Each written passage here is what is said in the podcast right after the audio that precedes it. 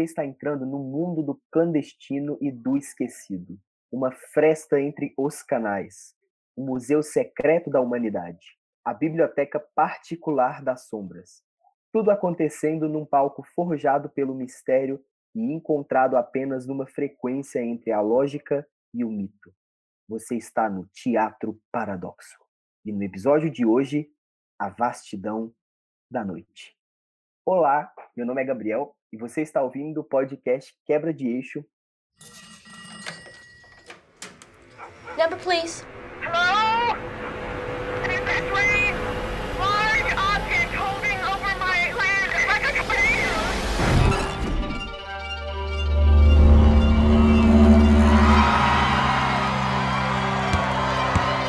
WOTW Radio in Cayuga, New Mexico, and this is the news for the hour. Now, what would you like to tell us about yourself? I don't know. Cool, aren't you like some big science girl? Tell me about science.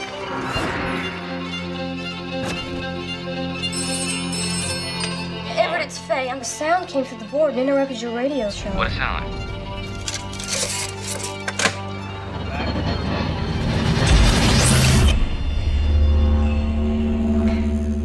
What's going on, Everett?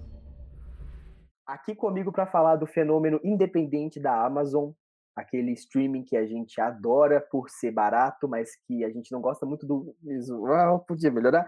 Iremos falar de A Vastidão da Noite. Dá um oi pra galera aí, Tuane.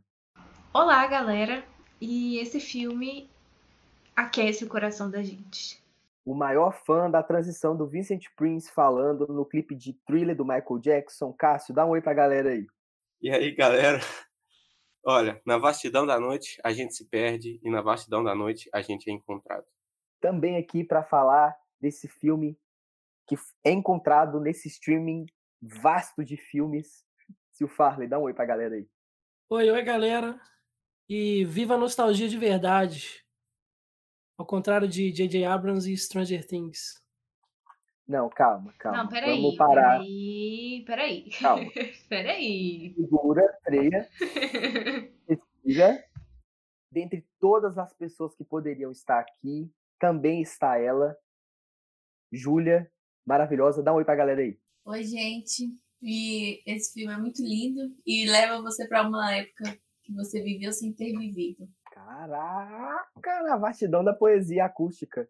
O filme é dirigido pelo Andrew Patterson, que é um cineasta americano, que é o longa de, esse filme é o longa de estreia dele. Ele nunca ele nunca trabalhou assim de forma direta com o cinema. Ele sempre trabalhou nos bastidores assim como assistente na é, publicidade mesmo, propaganda, essas coisas. E esse filme é um, é um caso meio raro assim, porque ele mesmo bancou o filme do bolso dele. E foi um filme que foi recusado em mais mais de 15 festivais aí. Ele tomou pau, não, não, foi, não passou nos festivais. É, não, não tinha um lobby tão bom, mas no boca a boca o filme começou a fazer sucesso.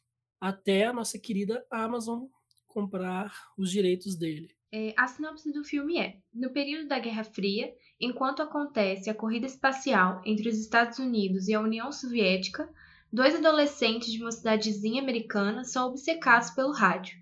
Quando eles descobrem uma estranha frequência de ondas aéreas, suas vidas e o mundo inteiro podem estar prestes a mudar drasticamente. Você que está nos ouvindo pela primeira vez, não deixe de nos seguir nas plataformas digitais, no- nos streamings aqui, no Spotify, no Deezer, seja lá onde você estiver nos ouvindo.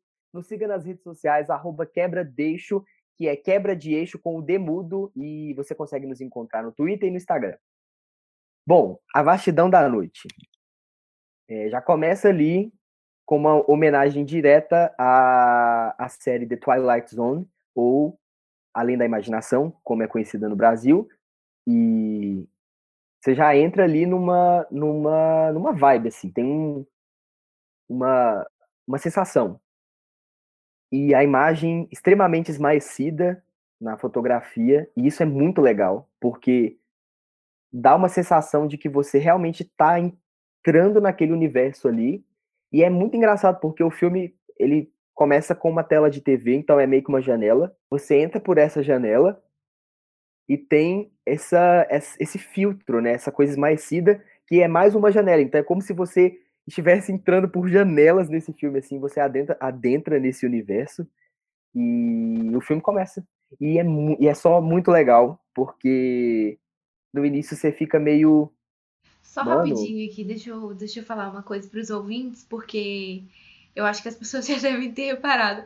Porque o Gabriel, todo filme, todo filme, sem exceção, ele fala, e é só muito legal. Daí eu queria é, falar isso, porque eu acho que todo mundo repara. E sim, gente, ele é assim mesmo, tá? Tá tudo bem. É porque é só muito Eu vou legal. falar isso agora. É muito legal. É muito legal, é só muito legal, de verdade, falando sério. Porque você entra e você fala, mano, eu não vivi essa época, eu não faço ideia do que, do que se passa nessa época, mas você consegue adentrar naquele universo de uma forma muito, muito intensa, assim. E é muito simples, porque é, é muito, muito simples o início do filme.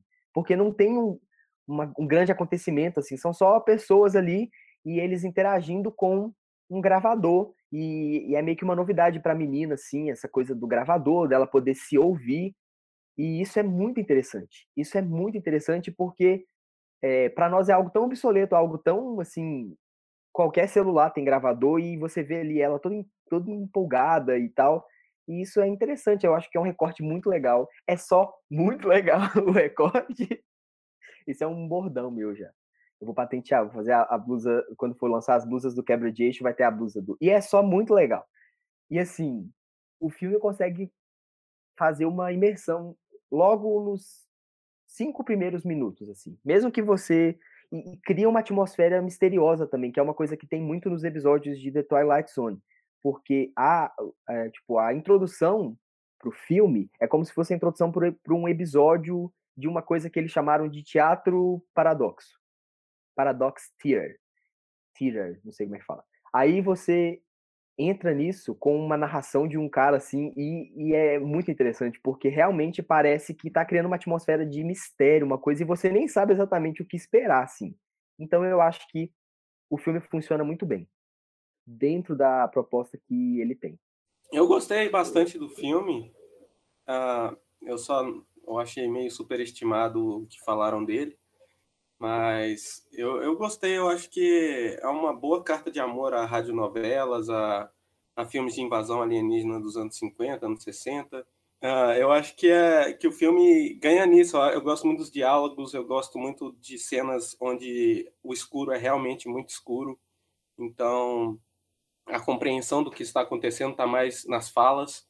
E isso deixa o filme muito mais interessante do que, do que apostar realmente num, num sci-fi de, de cabeça e ele entra também num terror cósmico e é muito legal. E eu acho que a cena que eu também muito que eu gosto muito é quando a menina começa a falar invenções que estão atualmente no nosso mundo, como o celular e coisas assim.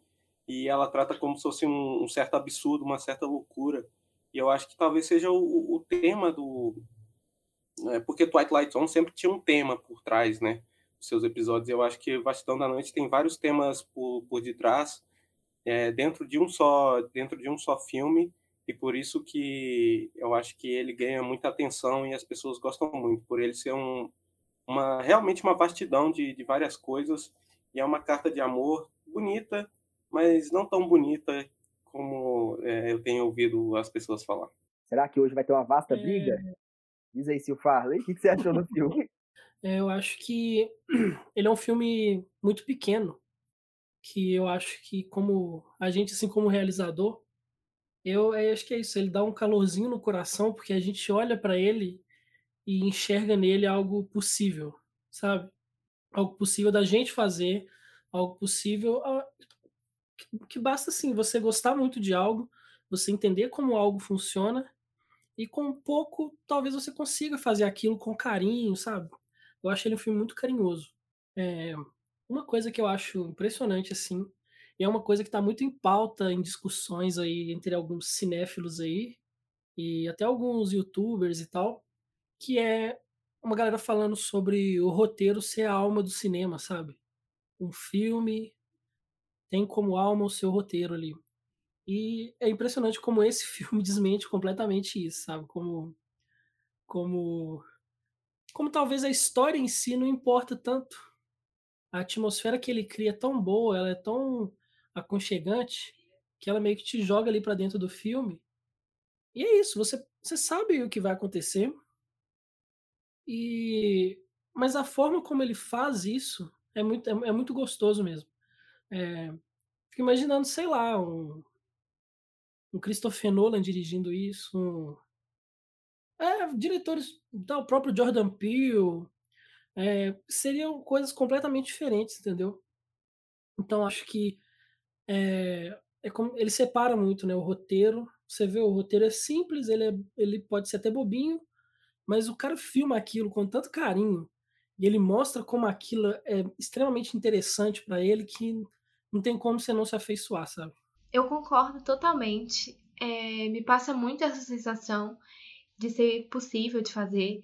Só que também aquece o coração da gente, sabe? É, é essa sensação que eu tenho depois de terminar o filme. Eu quero carregar ele comigo para sempre, assim. Sou um pouco exagerado, talvez, mas eu gostei muito do filme. Ele mexeu muito assim comigo, porque eu adoro esse tipo de filme. Adoro esse sci-fi. É, gosto muito. É, lembra muito o Spielberg as coisas que ele, que ele já fez, não só ele, mas outros cineastas. É, tem o J.J. Abrams também, Super 8, me lembra muito Super 8 e esses filmes assim. Então, assim. Ai, sabe? Nossa. é isso. O cara conseguiu fazer uma coisa incrível. É, eu acho que é isso tudo, sim. Porque ele fez com pouquíssima, pouquíssimo dinheiro, sabe? Ele conseguiu tocar muito e a história, igual o Sil comentou, é uma história muito simples, só que o que ele faz, o jeito que ele filma, o jeito que ele leva a gente para dentro da história, é muito comovente, assim. Você consegue ficar muito a par de tudo e você sente tudo, pelo menos comigo, né? Tô falando a minha experiência. Mas é, eu senti tudo, sabe? Eu tava ali no meio. É, uma coisa que eu e o Sil, a gente conversou logo depois que eu terminei de assistir o filme, foi que eu não, não tinha gostado tanto do início. Eu gostei muito da ambientação, gostei muito da cor do filme, é, enfim, dos grãos na tela, é, aquele, é, o ginásio, aquelas coisas né, já antigas e tal. Só que o início, assim, que é aquela meio falação toda, eu não, eu não tava curtindo muito. Só que isso é totalmente necessário, sabe, pro filme. Mas é uma coisa que eu fiquei um pouco por fora, mas depois, assim, depois que eu percebi sobre o que era aquilo, é, eu já já estava ali na história totalmente. E traz uma discussão muito legal sobre tecnologia, né? É, e sobre, não só sobre tecnologia, mas também sobre a aproximação das pessoas. Como é, é a relação delas, é uma, é uma coisa, sabe, falando sobre saudade, sobre você querer alguém ali perto e às vezes não poder. E você vê que os dois, os dois principais do filme, eles são totalmente perdidos, sabe? Eles são sozinhos, eles não têm ninguém. E o menino se apega muito à rádio, a rádio é uma coisa muito importante para ele, a menina também. É tipo uma busca por algo, sabe? É, eu concordo com tudo que a Tuane e o Gabriel disseram, todo mundo, na verdade. Esse filme ele é muito gostoso de assistir, é muito bom. E ele é, ele é calmo, calmo assim. A história é fluida, apesar de ter uns momentos que a gente fica um pouco angustiado. Ela só acontece ali de forma tranquila, no tempo dela. É um filme que não é muito longo, mas que consegue falar tudo que ele queria falar. Eu gosto muito é, como da ambientação dele mesmo, igual a Tony falou, porque a gente é teletransportado para lá e é, nós estamos nos. A gente assiste nos anos 50 ali junto com eles. Falei com o Cássio, que não concorda comigo, mas eu acho muito inocente também. Eu acho inocente um pouco a história. O radialista, ele é um pouco mais velho, talvez tenha menos, seja menos inocente. Mas a principal, ela é. E eu acho isso legal. E eu gostei muito do filme, eu gosto de coisas que trazem uma nostalgia, apesar de eu não ter vivido nos anos 50. Então é isso, eu gostei muito do filme, eu acho que todos devem assistir. E é um filme que parece que ele tá te abraçando, assim, enquanto você assiste. Vocês falaram sobre roteiro simples, eu também acho que é muito simples. Eu gosto bastante da fotografia e eu adoro os diálogos, porque ele consegue parecer ser muito real, porque cada pessoa tá no seu, na sua linha de raciocínio. Então, muitas vezes não faz sentido o que uma pessoa fala para outra. E eles e o diálogo lá é assim. E é muito bom, é isso. Adorei o filme. O que eu queria falar é que tudo que envolve, tudo que envolve o governo americano, a conspiração, eu acredito. Eu acho que é tudo verdade esse filme. Para mim, tudo tá. Esse filme é um documentário, na real, que tá forjado, fingindo que é um filme. Porque a Terra é plana. Aí o microfone desliga. Pum. Não, brincadeira, tô brincando. Não é bem, mas só que, tipo assim, esse negócio de conspiração me dá muito medo. Não sei porquê, eu sempre fico com medo, porque. E, e o fato de que no filme não tem imagens do que eles estão falando, só o relato, e muitas vezes até fica uma tela preta, isso é muito legal, porque isso aguça a sua imaginação, e isso torna o que, o que a pessoa está falando muito pior, porque você começa a imaginar uma coisa para mais, assim. Eu já estava assim, pirando, e eu estava muito preocupado que o final fosse ir para um lado é, lógico e e ah, não, não é nada, ah, não sei o quê, alguma coisa, sei lá, de invasão de outro país. Porém, não, ETs. Eu falei, bum, isso aí, ETs, eu quero ETs, eu quero uma nave, cabrum, brum. Muito bom. Isso é muito legal. E eu gosto quando o filme se assume, se abraça como, como sei lá, como Hereditário fez no final dele, que em vez de falar, ah, é um drama familiar, não, não, o capeta, o povo sem cabeça, brum, cabrum, isso é muito, isso é muito chocante, assim. Isso faz aquilo se tornar uma experiência muito bizarra e que fica na sua cabeça. Eu acho que o que a Vastidão da Noite tem de simples, ele tem de potente e impactante, assim. Não é, um, não é igual o Cássio falou. Eu também fui esperando assim uma coisa, nosso Deus, meu Deus do céu. Não é por aí. Ele é realmente muito simples. É tipo um arroz com feijão, mas é um arroz com feijão tão bom, tão bem feito, que é muito bom, vale De muito a vó, pena. né? Ele é um arroz com feijão de vó. De vó feito na roça no fogão a lenha, sabe? Tipo um negócio bom, um negócio bom de verdade, mas que é simples, mas que você sai satisfeito do filme, porque o filme realmente entrega uma coisa grandiosa dentro da simplicidade que ele se propõe, dentro da simplicidade que ele é feito.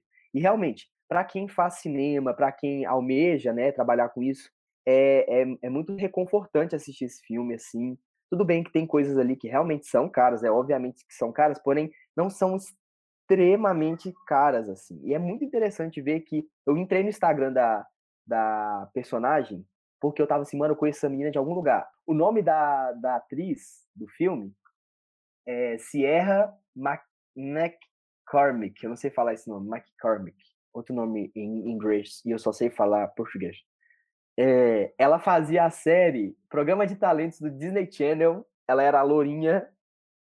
E eu falei, mano, eu conheço a menina, eu sabia que eu conhecia ela. Eu entrei no Instagram dela e eu vi que ela escreveu assim: é, que esse filme foi gravado em 2016 e que ela não esperava. Tipo assim, não é que ela falou que ela não esperava, ela falou: em 2016 eu participei de um filme, é, de um filme indie e não sei o quê. E ela falou de um jeito que, tipo assim, parece que nem eles esperavam que o que eles estavam participando fosse ser algo tão assim, sabe?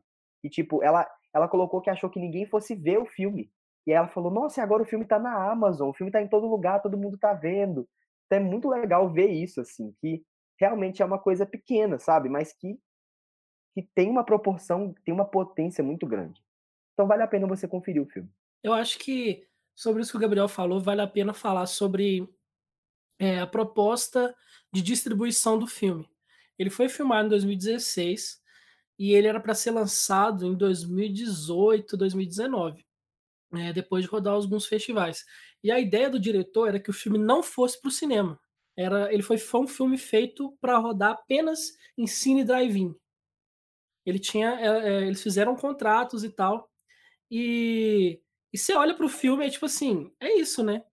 O filme, o filme basicamente é, tem essa atmosfera de cine drive-in e, e o, o foda é que ele, ele surgiu aí durante a pandemia justamente por causa disso, porque ele estava circulando, ainda continua em alguns estados dos Estados Unidos, ele está circulando em alguns cines drive-in. Foi assim que a Amazon comprou, inclusive. Inclusive na proposta de distribuição, ele, ele tem um conceito, sabe? Todo filme você enxerga ele como um conceito. É, uma coisa que eu acho muito interessante no filme é que eu não gosto tanto de filme que, que é muito verborrágico. Apesar de eu adorar o de Allen, e adorar meio que Bergman, assim. É, eu não sou tão chegado no filme verborrágico, eu acho que às vezes você mostrar é mais interessante. Porém, é impressionante assim como as falas são dadas de uma forma que elas são naturais, elas têm aquele sotaquezão puxado do interior, né?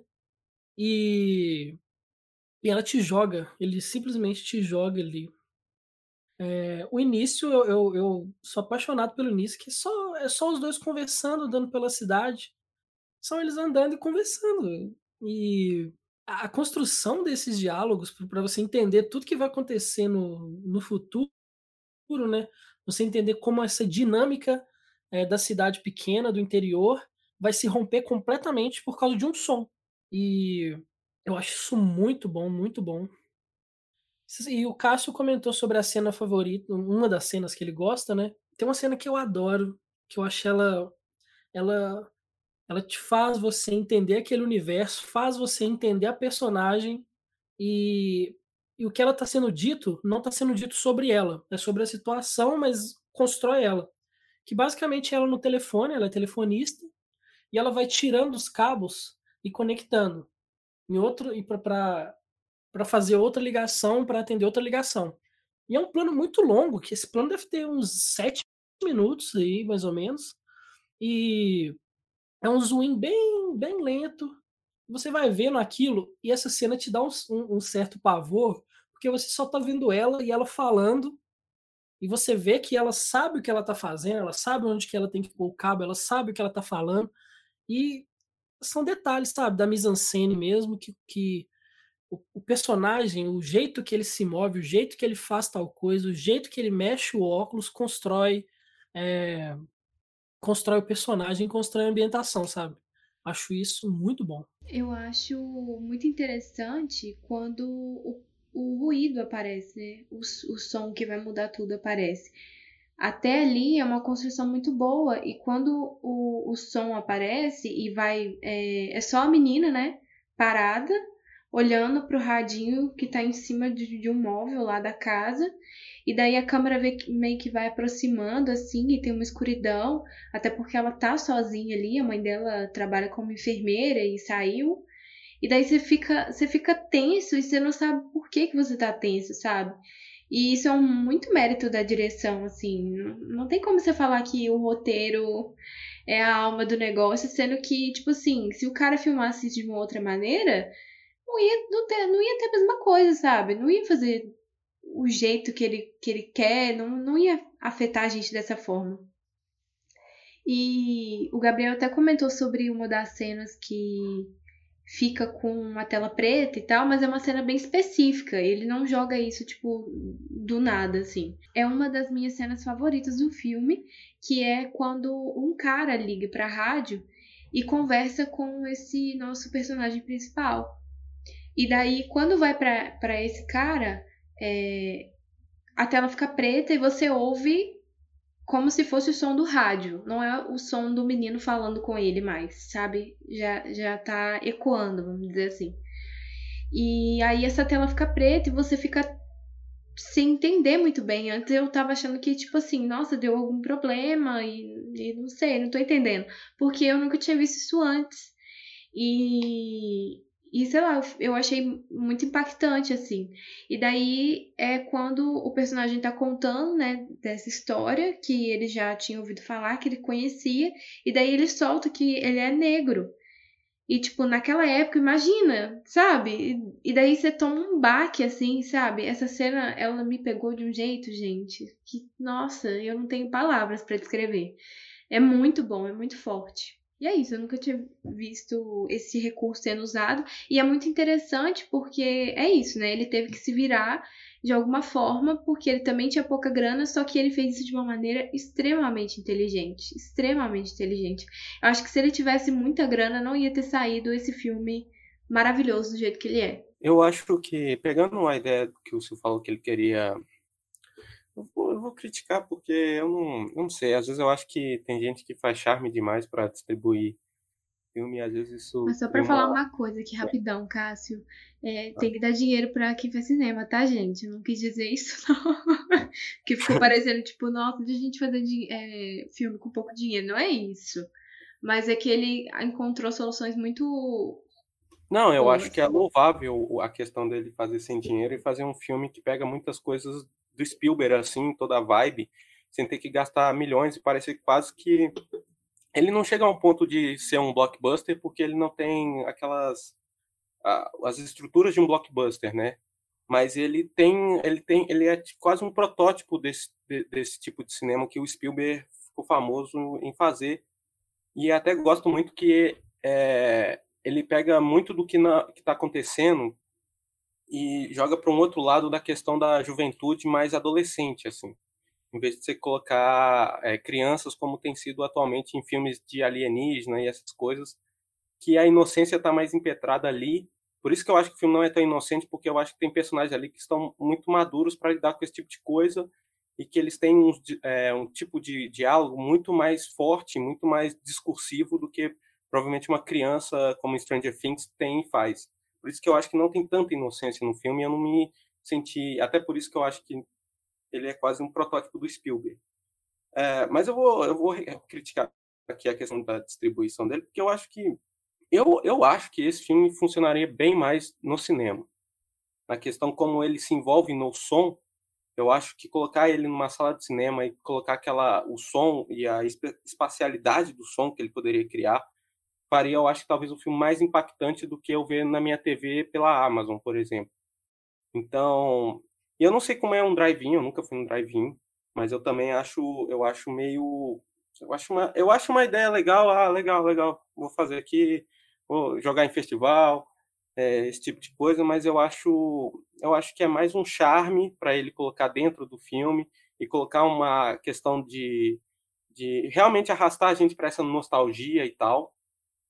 Mas é, tem horas que a gente precisa olhar para o nosso filme e falar assim, eu sei, eu sei que eu posso colocar ele em uma certa coisa especial, mas eu acho que ele pode funcionar em outro, em outra, em outros lugares. Eu poderia ter tentado.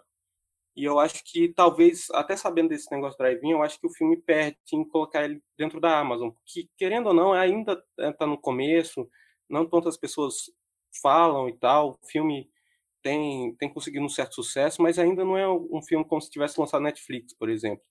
Por exemplo, um filme de adolescente da Netflix questão- consegue bem mais audiência do que talvez o Vastidão da Noite vai conseguir, entendeu? É, essa questão do, do Cine Drive-In vai lembrar também que não é só por conceito. Ela são, são dois polos, né? O filme custou um milhão de dólares, ele teve um milhão de dólares para produzir e para distribuir. E nenhuma produtora, nenhuma distribuidora comprou, a não ser a Amazon. Então ele meio que juntou o conceito com, com, com o que ele tinha em mãos, que era que era o, o Cine Drive-In, que é um cinema barato, que, se eu não me engano, é tipo um dólar, um Cine Drive-In, que, que o pessoal vai lá, lá nos Estados Unidos, no caso, né, porque aqui no Brasil agora é 80 reais. É, ele meio que já tinha essa ideia de lançar o filme Cine Drive-Ins, e ele juntou esse conce o o conceito com a falta de poder de distribuição mesmo. Então ele meio que só, só abraçou né, o problema de distribuição que ele tinha com a possibilidade de seguir o conceito de também distribuir em Drive-In. E eu concordo muito. Eu acho que esse filme no cinema, é, com um som bem trabalhado, meu Deus, é sensacional. É até uma críticazinha que eu tenho ao filme em relação alguns momentos do som, sabe? Eu acho que podia ter trabalhado bem mais no som, sabe? Mas, mas eu entendo, é a falta de dinheiro mesmo, a falta de grana, que não deixa ficar um som mais encorpado, mais, mais foda mesmo. Eu acho ele só bem bom, o som, não acho ele muito foda. Sobre esse negócio da distribuição, eu também concordo. Eu acho que ele merecia, por conta do som e tudo, ir para o cinema. Mas eu também gosto disso dele ser quase que uma pérola, da gente ter encontrar ele só num lugar e ter que assistir assim. E a divulgação ser muito no, no boca a boca, eu acho uma pérola, assim, eu acho que até acrescenta, porque é muito gostosinho o filme. É uma coisa tão, sei lá, tão, tão junto da gente, assim, que abraça a gente, que tornar ele muito comercial assim, talvez afetaria essa sensação que a gente tem quando assiste ele. Não, mas eu não E é- sei, porque, tipo assim, você tem. Como ele pega para ser uma carta de amor desse tipo de filme de invasão alienígena dos anos 50, pega ali questões do Spielberg, pega questões de. do Twilight Zone, por exemplo, muito. Aliás, pega várias outras coisas. Ele já tem questões comerciais que fazem ele forte, entendeu? Sim, E eu acho mas- que falta acreditar nisso, nessa questão comercial dele. Mas eu acho que, até por ser uma carta de amor, esses filmes que ele homenageia, e essas séries, essas produções, você não consegue mais encontrar no circuito comercial ou assistir no cinema. Por quê? Porque é uma coisa antiga, você tem que buscar outros meios. Eu acho que até ser por isso, até aproxima mais. Eu acho que mais do que uma homenagem a filmes, em si, ele é uma homenagem a uma época. Não só aos filmes que fazem esse tipo de, esse tipo de referência, assim, alienígena e tal. Você vê que claramente é, a ambientação ali dos anos 50 é tudo tão, tão delicado. A questão do basquete, cara, é uma coisa que eu achei impressionante. É normal no, no basquete, é, hoje, majoritariamente, são negros. Isso mudou dos anos 70 para cá. É, antigamente, meio que era só o Bill Russell e tal. E você vê isso na série, cara. Você tá vendo ali quando joga, não tem negros ali jogando, e é uma cidade do interior. Essa ambientação eu acho muito perfeita, assim. E ele, ele realmente te faz achar que você tá nos anos 50. Durante um momento, quando aparece, o segundo momento que aparece a televisãozinha, que a menina tá indo na casa pegar uma chave, que ele muda o formato do filme, eu, eu me senti meio que sentado é, nos anos 50, 60, assistindo naquela televisãozinha. E, e quando trocou, eu meio que, que saí, sabe? Eu, eu achei isso muito bom, eu achei muito. É muito inteligente essa mudança de formato, porque ainda é uma coisa barata, né? É, é uma coisa que é pouquíssimo custo e, e muda completamente a questão do filme. Eu concordo totalmente com isso. A ambientação, essa coisa dos anos 50, essa homenagem direta também à época e não só aos filmes e tudo que, que faz. Acho que é muito claro e é igual você falou, é muito delicado, sabe? Você vê que tem um carinho ali muito grande, é muito cuidado, é- foi tudo muito bem pensado, assim. E eu fiquei muito impressionada, muito impressionada mesmo. A cidade, inclusive, porque tem um plano sequência ali, né, que, que sai da, da onde a menina tá e vai passando por todo esse espaço. Cara, eu fiquei muito impressionada com isso, tipo, muito impressionada mesmo, porque ele pegou a, a- ali essa cidade é, do interior ali inteira, sabe? Ele caminha por aquilo tudo. E eu fiquei assim, caralho, como que o cara com pouco dinheiro conseguiu fazer isso, sabe? É, é, é impressionante, assim. Eu fiquei realmente muito impressionada. Uma coisa que eu gosto muito é, nessa coisa dos anos 50 é a questão da, da Guerra Fria e da invasão soviética, né? que ele, ele brinca com isso, mas eu acho que se ele, se ele tivesse aprofundado um pouquinho mais, seria, seria perfeito, assim, sabe? Eu acho que falta faltou ele quase debochar disso, porque isso já o filme já é uma grande piada para mim em relação ao que é mais fácil um alienígena invadir os Estados Unidos do que o comunismo, sabe? Ele é, e é tipo assim, eu acho que podia ter pelo menos citado mais uma vez essa questão do medo americano dos soviéticos. É, eu, acho que eu- ganharia mais uma camada, assim, sabe? Eu acho que eu discordo, porque eu acho que isso já está impetrado no- nos filmes, filmes de, dos anos 50, 60, é, ali, é, sobre invasão alienígena, é praticamente falar sobre a invasão comunista nos Estados Unidos. Era para isso que servia a questão da invasão alienígena, como e até mesmo raptar crianças, esse tipo de coisa, era uma coisa que era quase uma lenda folclórica urbana sobre o comunismo adentrar nessa cultura americana, né? Então, eu gosto muito que ele, ele fala de Sputnik, fala, ah, isso é antes ou depois de Sputnik, né, que é a, a, a corrida é, é, para ir pra, é, a corrida espacial, para ir para a Lua. Então, eu gosto das menções e não ficar jogando só nisso, porque, por exemplo, a gente já tem isso, a gente já está quase tendo isso no, em outros mercados como Stranger Things, e que pode acabar tirando quase é, certa originalidade desse tipo de coisa. eu acho que o filme ele é mais um recorte da época. Então ele pega uma noite, faz um recorte dessa noite para fazer a história. Então ele pega o que era tá, os acontecimentos da época e passa por alguns super rápido, só para situar a gente falar, é realmente é nos anos 50, porque se ele não citasse, talvez o espectador ficaria cobrando. E pega outros assuntos, que é como a história do filme mesmo, que é, que é a respeito de invasão alienígena, essas coisas, e trabalha em cima delas. Então, eu não acho que tem porquê mesmo ele ficar debatendo alguns assuntos que não ia acrescentar na história, porque o filme é só um recorte, ele não está preocupado ali em, em contar sobre tudo que aconteceu, ele passa rápido ou ele usa a favor do, do filme. Não, sim, eu, eu concordo. Eu não, eu não, acho que isso tinha que ser o, o, central, não, sabe? Eu acho que tá, tá perfeito do jeito que tá.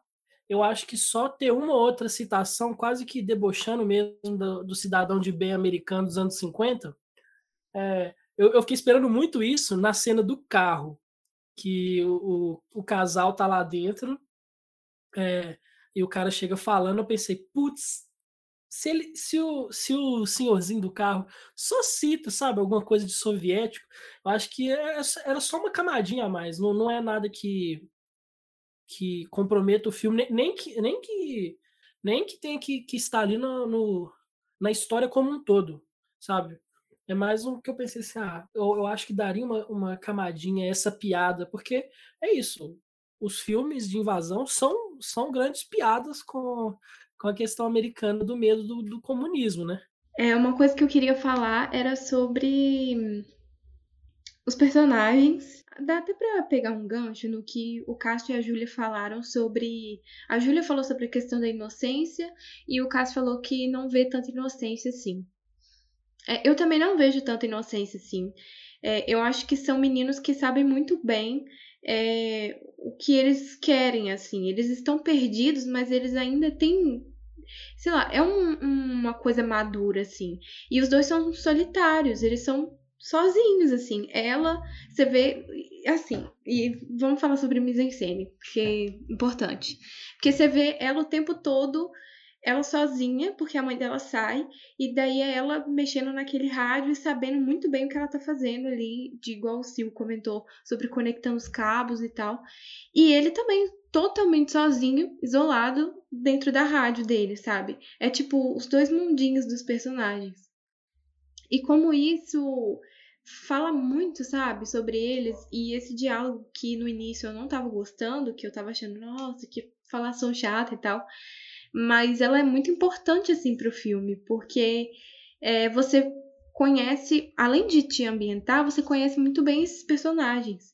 E essa solidão, essa saudade, sabe? O filme é sobre isso, assim. E no início, esse, essas, essa conversa que os dois estão tendo, em que é mais a menina que fala, né? Que ela tá super entusiasmada com as tecnologias e tudo mais, é sempre sobre se ligar a outra pessoa, ter conexão com outra pessoa. Então, primeiro eu acho que ela comenta sobre o trem bala, que é tipo você sair de onde você tá e poder conhecer, ver outras pessoas fora, sabe? Porque eles estão ali numa cidade pequenininha e eles estão isolados de tudo, eles não sabem o que estão acontecendo, até porque o meio de comunicação era complicado. Então você vê tudo isso. E aí eu acho que um dos outros que ela comenta é o telefone, né? Que daí ela fala, aí você vai poder ligar para o seu amigo que tá lá em Nova York e você vai poder conversar com ele. Então, tipo assim, é sempre sobre se conectar com alguém, é sempre sobre saudade, assim. E daí eu acho isso muito forte. Eu acho muito forte isso quando você fala, porque é sobre comunicação mesmo, porque ela trabalha em comunicação e ela mesma não sabe se comunicar talvez com as outras pessoas. Isso é muito forte é muito uma pessoa que tem um gravador ali, tem que fazer entrevista e ela não consegue se comunicar e ela é a pessoa que liga as pessoas entre telefones e telefonemas ali e ela sempre tem que é, é quase como se fosse um telemarketing, né? Ela tem um discurso pronto, olá, quem que é e tal. Então, quando ela não tem esse discurso pronto, ela não sabe, mas quando você vê ela no começo, falando das coisas que ela gosta da ciência e falando desse e aí eu vejo a maturidade de falar assim, são jovens que estão pensando muito no futuro do que estão ali no presente.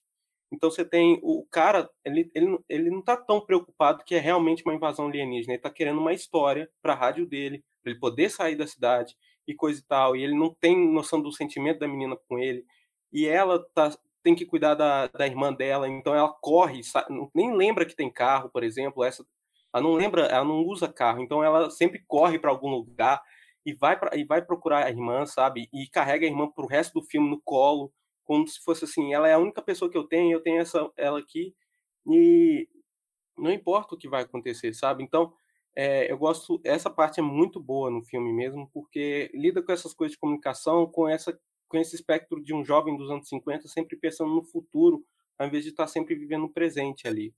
É, então, eu, eu, realmente eu concordo muito com essa com o que você falou, porque eu acho que comunicação, saudade, ligação, é, a, a, estrutura do diálogo ali de, de, estar sempre juntar as pessoas ali em algo. Ah, você é filha de quem? Filha de onde? Ah, o trem do, do, do esquilo ter comido, é, comido fio e todo mundo fala, cita, não sei, umas 30 vezes durante no início. Inclusive tem, uma, tem um diálogo do, do personagem do menino em que ele fala que, tipo, ele afasta todo mundo dele.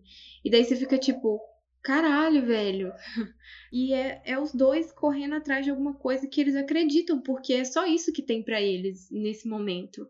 E eles vão muito fundo dentro da história e você vai junto, porque, tipo, meu Deus, eu, eu quero que vocês sintam alguma coisa, porque eu também preciso disso, sabe? Então, sei lá, eu acho muito forte, eu acho que mexeu muito comigo isso dentro do filme. Quando, quando, quando eles encontram a senhora, esse, o, mono, o mono, é um monólogo, né? Não é nem um diálogo assim. O monólogo dela ali, é, apesar de, de ser um pouco expositivo, eu assisti o filme de novo. A primeira vez eu adorei, a segunda vez eu achei ele um pouco expositivo. Acho que, ele, que ela passa um pouquinho, mas eu acho que reforça muito isso que vocês falaram sobre essa solidão, né? Porra, imagina essa senhora, o que que ela não passou, sabe? É tipo assim, meu Deus, velho. Pô, meu filho sumiu, eu sou culpada, eu já era uma mãe solteira, sabe? É, é uma coisa que ele meio que te destrói, assim. E tem toda essa questão da cidade pequena, né?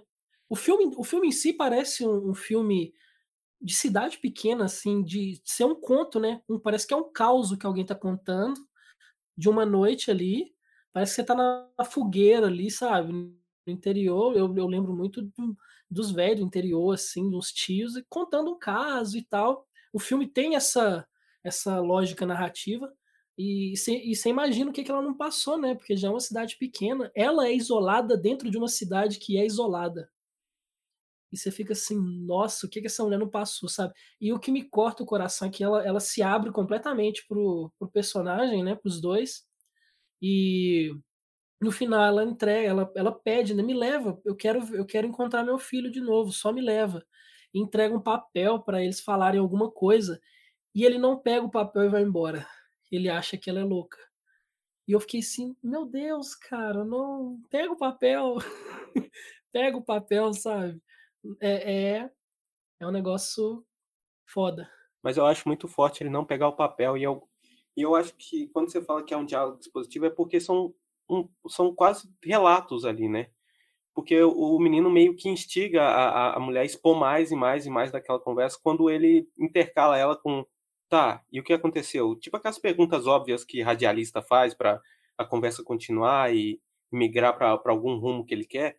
Então eu gosto, eu gostei muito dos diálogos sobre isso, sobre é como mais ou menos um, é, vários uh, os diálogos, o monólogo na verdade, que tomam grande parte do filme são como relatos assim, relatos de, de pessoas de que viram é, alienígena, coisa assim, que atualmente a gente acha meio meio bobo, meio bizarro, mas o filme sabe colocar isso de uma forma muito séria, muito pesada, como é, você está ouvindo o relato do Billy e de, e de, repente ele fala que ele é negro. E aí você tem um impacto bem maior naquilo, porque é, a questão das pessoas acreditarem nele ou não, não é sobre o relato, é sobre a pele dele.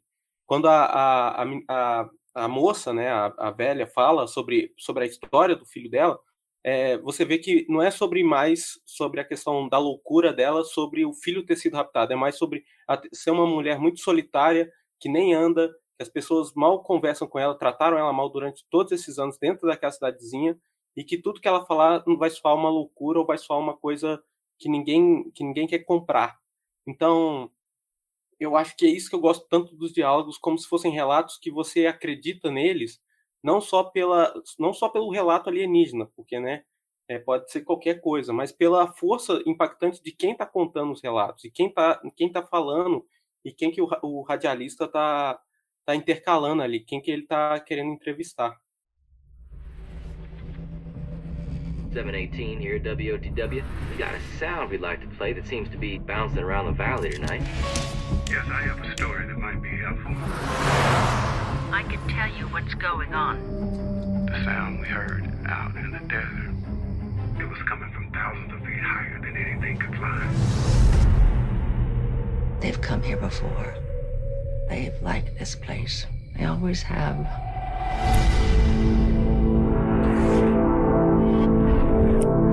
It is 7:45 p.m. and we may have something that'll need some informal. What? we followed it from Cold Canyon. Who's that? It's Everett. Stop smiling. What's he doing here? He's helping me. Stop smiling. Get in! It's outside of town! Come on, come on, come on! Hey, come on!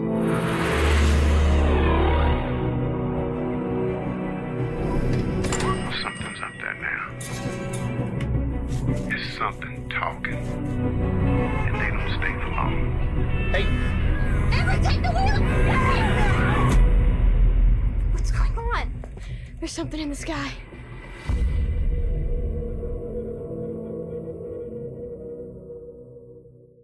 Eu acho muito legal o final do filme, como eu já tinha dito. Eu gosto do final do filme. Eu queria que os ETs tivessem descido e dançado com eles.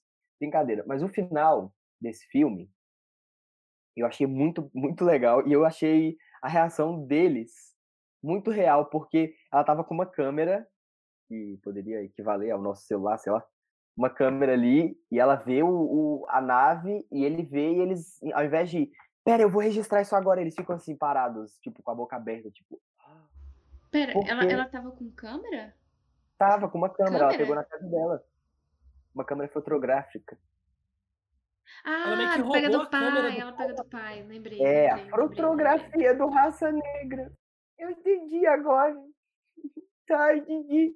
Aí, em vez dela bater a foto, que, é que seria a nossa primeira reação, né? A gente com o celular vê uma nave espacial, bum, cabrum, tira foto e fala, ó, tô aqui no em contagem, voltando da casa do Sil, eu tô vendo um ET, por favor, gente, eu tô vendo um- uma nave. Mas aí, tipo, ela só, eles só ficam olhando. E eu achei essa reação muito real, muito condizente com a época, porque o apelo é, o apelo dele, principalmente do menino, é mais é, verbal, né? Ele trabalha com rádio, assim, a, a, a dinâmica que eles entendem de mídia é uma mídia verbal. Então, tipo assim, ó, eu não preciso tirar foto, porque depois eu posso contar isso na rádio e as pessoas vão acreditar, porque a mídia que é é a mídia falada. Mas é muito doida essa cena, porque toca uma música, tipo, solene, é uma coisa assim inacreditável. A fotografia fi- muda para azul desde a cena quando eles conversam com a senhora, né, que é desacreditada da cidade.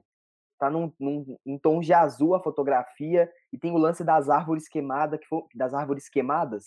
Foi uma sacada muito legal, porque eu falei, mano, imagina a nave desceu ali, queimou as. Nossa, é muito legal. Essa cena é muito legal. A nave é, é uma estética futurística dos anos 50, tipo, que é uma estética que alguém dos anos 50 faria. E isso é é uma sacada muito boa, porque poderia ser uma coisa super. Ah, sci-fi agora. Não, é como se alguém dos anos 50 tivesse feito essa nave. É como alguém dos anos 50 pensaria como é uma nave espacial. Então eu achei uma sacada genial. O final desse filme é muito legal. Eu fiquei assim no sofá, meu Deus, mano, e aí, velho? E aí? Aí, aí parece que você assistiu realmente um episódio de Twilight Zone, e é isso. Eu, eu achei muito forte esse final, porque, tipo assim, é, o tempo todo, igual eu tava falando, os personagens são sozinhos. Existe uma solidão ali que é funda pra eles. E daí, nesse momento, eu acho que eles estão mais com medo do futuro deles, de não conseguirem as coisas que eles é, querem pra vida deles, que nesse momento eles estão ali. E, tipo, talvez aquilo seja melhor do que o que eles têm pra frente, sabe? E daí você fica tipo, eles não se mexem, sabe? Eles ficam ali. E no final também é tipo uma família, sabe? Porque é meio que, igual eu falei, ele- eles meio que estão tentando se encontrar ali o tempo inteiro. E daí talvez é isso só que eles têm, sabe? Então eles meio que, não sei se eles desistem, eu acho que sim, mas é muito forte o jeito que essa cena foi filmada e o jeito que, que acaba ali, sabe? Porque é, existe um sentimento ali, existe uma coisa muito forte em eles só ficarem parados e, e aceitarem aquilo, porque é isso. O que, o que eu mais gosto do final é que a senhora tá falando, a, a senhora, quando ela tá falando sobre o relato dela, ela fala que o filho dela saiu, ela foi atrás e ela só viu as pegadas dele na terra e as pegadas simplesmente sumiram. E quando é com eles, é, é, eu, acho, eu acho muito bonito e muito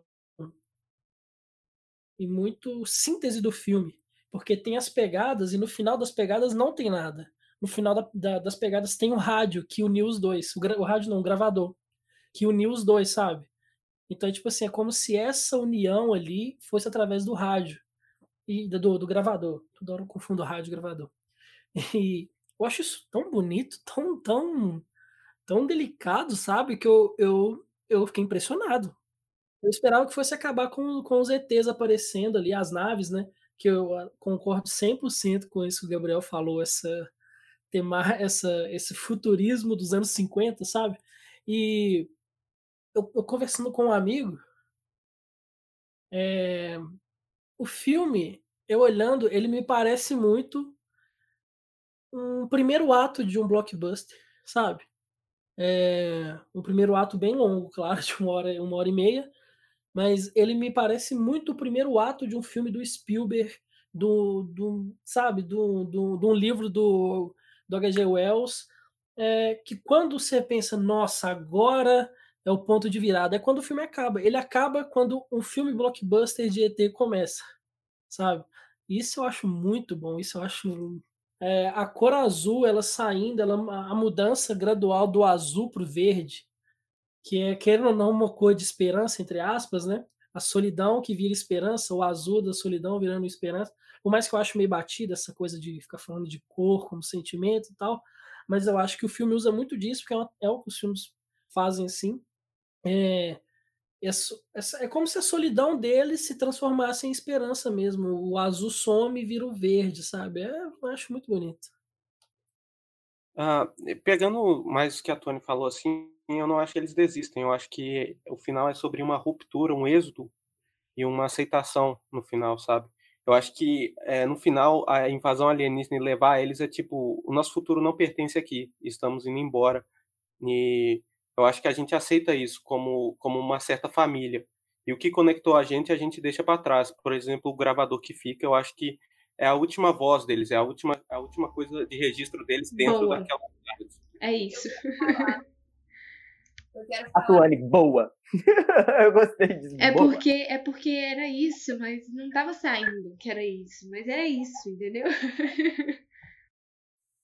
É, eu quero, queria falar também como o final faz um paralelo muito bom com o início, porque no início é falando sobre os equipamentos modernos, como eles serão e tudo, e o final é assim, eles foram abduzidos, e pouco tempo depois, assim, sei lá, minutos, a câmera passa pelo local, só que o gravador, ele já está debaixo de terra, ele está como se fosse algo mais velho, porque aquele gravador também já não cabe mais para onde eles estão indo. Mas é, é isso, o gravador não cabe mais, eles estão indo para outra era. E talvez, eu entendo como você, quando vocês falam que não acham que é tudo muito inocente, e talvez também eles tenham resgatado esses personagens lá das, daquela cidade pequena que já tinham uma, uma visão mais ampla sobre o futuro, que já tinham uma visão mais moderna sobre as coisas, porque eles tinham, através das conversas dele. Ah, e sobre essa questão de aparecer ou não alienígena Não. no final, eu fiquei muito agradecido que não apareceu. Porque tira totalmente o impacto daquele final de meio. A gente aceitou o nosso futuro e pronto. É, apareceu alienígena ali, seria uma representação talvez de outra coisa e que confundiria ainda mais e que talvez pelo orçamento limitado ia ser um CGI muito distoante e que ia tirar a gente demais. Então, eu gosto muito mais quando o alienígena é uma ameaça invisível, porque eu acho que é aí que tem o, aí que tá o medo, sabe? A gente nunca sabe como é que é, é essa representação. A gente já tem tanta representação cultural do que, que é o alienígena, quando você tem uma pessoa que é, confronta isso e não te dá uma imagem, mas sim a, a representação meio que filosófica do que, que o alienígena significa para nossa existência, humana e, e, e como vai ser o nosso futuro é, cercado por, por, um ataque que a gente não sabe nem como lidar, é, é muito mais impactante, muito mais forte e, e, cria um terror, um terror assim que eu acho que tem muito em terror cósmico, que é de falar assim, você não tem noção do que tem lá. Então eu não vou te dar uma representação visual do que tem. Eu queria dizer que eu concordo com a Júlia aí na questão do da inocência, tá? Eu concordo, acho que além dos personagens, o diretor é extremamente inocente. Eu acho que você vê o filme, você vê que o cara não tem maldade para filmar isso. O cara tá filmando com uma inocência muito absurda mesmo. Ele tá gastando. Tipo assim, parece. Cara, eu acho que ele é um cara que recém saiu da faculdade, entre aspas, assim, né? Porque eu não, não, não vi se ele fez faculdade ou não, mas você vê que é um cara que ele, ele tem um filme e ele quer mostrar tudo que ele sabe em um filme. Então ele faz aquele plano sequência ali que é muito bonito, ele quer filmar e tal. Acho que ele, não só os personagens são inocentes para mim, mas como eu acho que ele também é muito inocente filmando. Ele é, corrobora até um pouquinho com o que a gente discutiu no episódio anterior sobre, sobre o cinismo da galera, e você vê que ele tá zero cinismo. Você vê que ele é um cara que ele só ama aquilo, e ele só quer homenagear aquilo. E como diz Gabriel, Gabriel é só legal. Sim, sim, é isso mesmo. É isso, eu concordo totalmente. É só muito legal.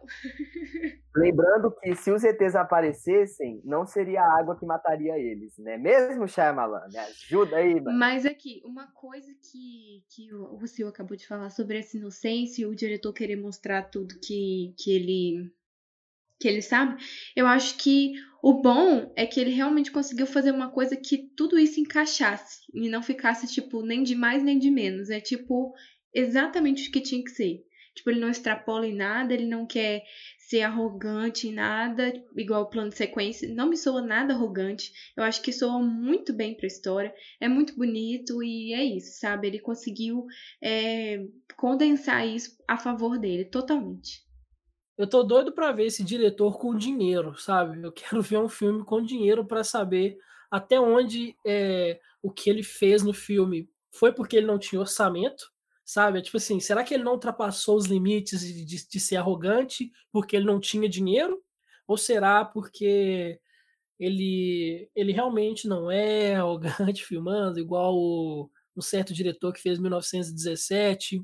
Enfim, é, Tô doido pra ver outro filme dele. Eu acho que, igual a Tony falou, ele achou saídas é, inteligentes para as coisas. Mas o filme parece ter uma produção muito boa e altíssima. Mesmo ele tendo, ser, tendo sido feito sem dinheiro, o filme não transparece isso. Parece que é uma grande produção. Pelo menos assim, né? Agora nós vamos dar notas para o filme. Lembrando que, para você ter as suas próprias conclusões, assista o filme, vai lá, dá uma olhada, vê o que você acha, vê se você concorda com a gente, discorda da gente. Manda esse podcast para os seus amigos que gostam de ouvir podcasts e nos ajude na divulgação, porque a gente está fazendo isso aqui com o maior carinho e dá o maior trabalho. E nem um milhão de reais a gente tem para fazer. Então, tipo assim, aqui é zero orçamento e a gente se vira. Então, assim, ajuda a gente. Pelo amor de daqueles né, que exageram. Pelo amor de Deus, compartilha. E conheçam também o podcast que o Cássio está fazendo com o Matheus. Qual é o nome do podcast, Cássio? Os Incanceláveis, ouve lá, porque a gente só fala merda. Obrigado. Procura, procura lá Os Incanceláveis, que é feito pelas pessoas mais canceláveis da UNA. E é isso aí, galera. Ó, então, por tudo que a gente conversou aqui, eu vou ser, eu vou dar talvez uma das minhas menores notas. Então eu vou dar cinco. Aqueles, eu tô brincando, é que eu só dou nota alta. Eu vou dar quatro estrelas para esse filme, porque ele é muito legal, muito legal mesmo. Ele é um filme muito impressionante para um filme feito com um milhão de reais.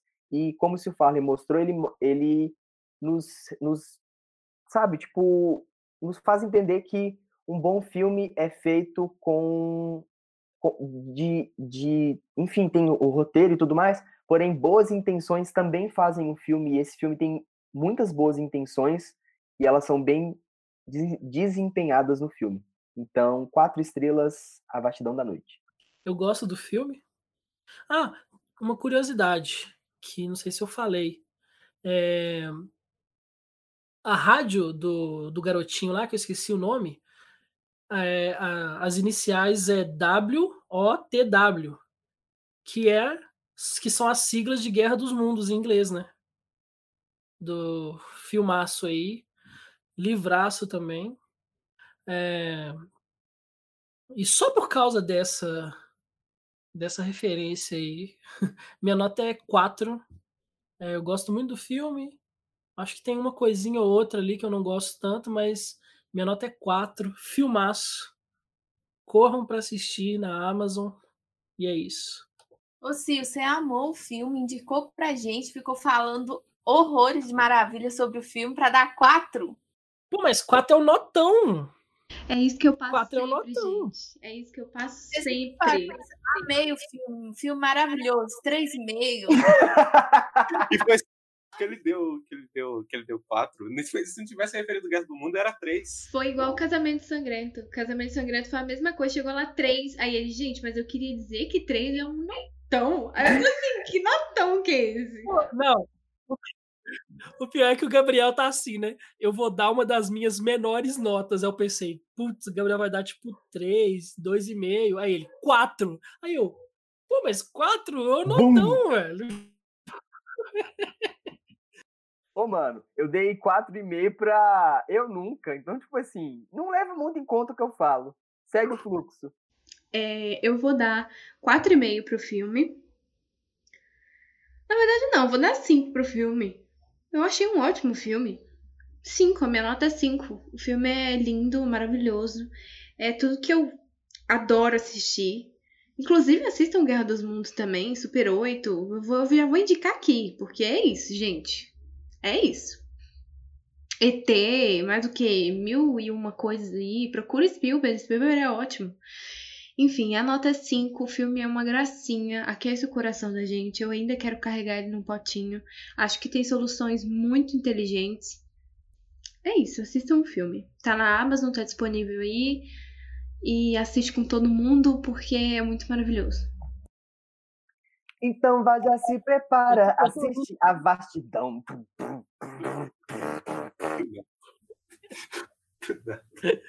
Eu tô, eu tô rindo aqui, Gabriel, porque, porque no começo eu mal prometi falar mal de J.J. Abrams e, e Stranger Things e nem falei, velho. Esqueci de falar mal. E nem vai, porque, não tem o que É, falar. ô, se eu fale, eu vou te falar. Falar mal de coisas que são populares não te torna um cara mais cult, tá? Você fica Obrigada, vendo esses Gabriel. filmes aí da Lituânia, que ninguém assistiu, filme da Escócia, esses filmes desses países que, que eu não, nunca assisti filme, e fica me tirando. E fica me tirando só porque eu só assisto filme brasileiro e filme americano.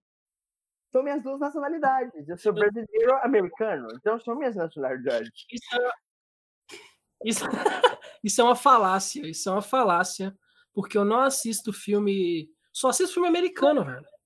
Mentira! Não. Mentira! Todo mundo aqui pode ajudar e falar que é mentira. Mentira. É, Mentira, tossiu, galera. Fala aí. Não, ai, foi sem querer. Ladrão. Eu gosto de, eu Mentiroso. de. E eu gosto de J.J. De, de, de Abrams, não. Eu odeio J.J. Abrams. Eu gosto de Ladrão. Super 8. Ladrão, Eu ia falar mal sobre- Eu ia falar mal. Eu ia falar mal da nostalgia, sabe? Como um isso? produto. Como produto só pra lucrar. Você vai falar mal do Castanhari? E sem Que que. E o pior é que ele vai falar mal mesmo. Você não viu ele tentando no Twitter, não? Eu quero que Eu vi. Eu fiquei muito em dúvida sobre minha nota, mas eu vou igual a Tuane, vou dar 5 sim, porque eu adorei o filme, eu gosto de filme que é nostálgico. O filme ele conseguiu inserir a gente na época dos anos 50, assim, muito facilmente. É, concordo com com o que o Sil disse sobre a inocência, eu acho que isso torna o filme ainda mais lindo. Eu não acho que se tivesse mais dinheiro o filme teria sido diferente, porque a ideia foi aquela mesmo. E minha nota é 5, porque é um ótimo filme, assista. Ah, eu vou contrariar todo mundo, né? Eu tô aqui pra isso. Vou dar, vou dar 3,5, porque Ah, de Não, não, não, não, não, não. É minha vez. Vai- A Júlia, A Júlia. Ai, Cássio, pelo amor de Deus. A mulher pode interromper o homem, o homem não tem momento de fala. Não é? Tristeza. Enfim, eu- quer, dizer, quer saber? Eu vou abaixar minha nota, é 3. Vou dar 3. Sabe por quê? Não morri de amores pelo filme. Achei um filme louvável, notável pelo que ele fez com pouco orçamento. É legalzinho. Mas assim, no final, é filme pra você assistir um dia, no sábado de noite, e é isso. Não tem pra quê. Não, não vi muita coisa demais. Oh, mas, mas 3,5 é uma nota boa. É, mas é mentira, Lá sabe? vai, lá vai. Ele diminuiu, agora tá em 3. Gente, claro que não é. Toma vergonha na cara de vocês. É porque, sabe o que, que acontece, gente? Deixa eu explicar uma coisa aqui pra nossa audiência. Olha lá, olha lá. É, principalmente o Sil Farley, vamos, vamos, vamos deixar isso bem claro. É, tem essa coisa de ser cult mesmo e tal. E daí eles querem. Eles não gostam dos filmes que são populares e que todo mundo Queima gosta. Kigaral! Queima Kigaral! Entendeu? Yeah! Aí, pra dizer que eles gostam, eles ficam encontrando essas desculpas, falando que 3 é uma nota muito alta. Que isso? Eu gostei do filme. Como assim você tá falando que eu não gostei do filme? Por quê? Porque nota 5 é filme, sabe, do Kiarostami. É filme de, de quem? Sei lá. Nem sei mais quem falar aqui. Filme nosso da Una. Não, Ah, aí mas, menos. Mas aí, mas aí eu não entro nessa discussão porque eu dei 5 pra Jason X. Então, por favor, né, gente? Eu, eu, eu sei o que é filme bom de terror no espaço. Você é chato também, Cássio.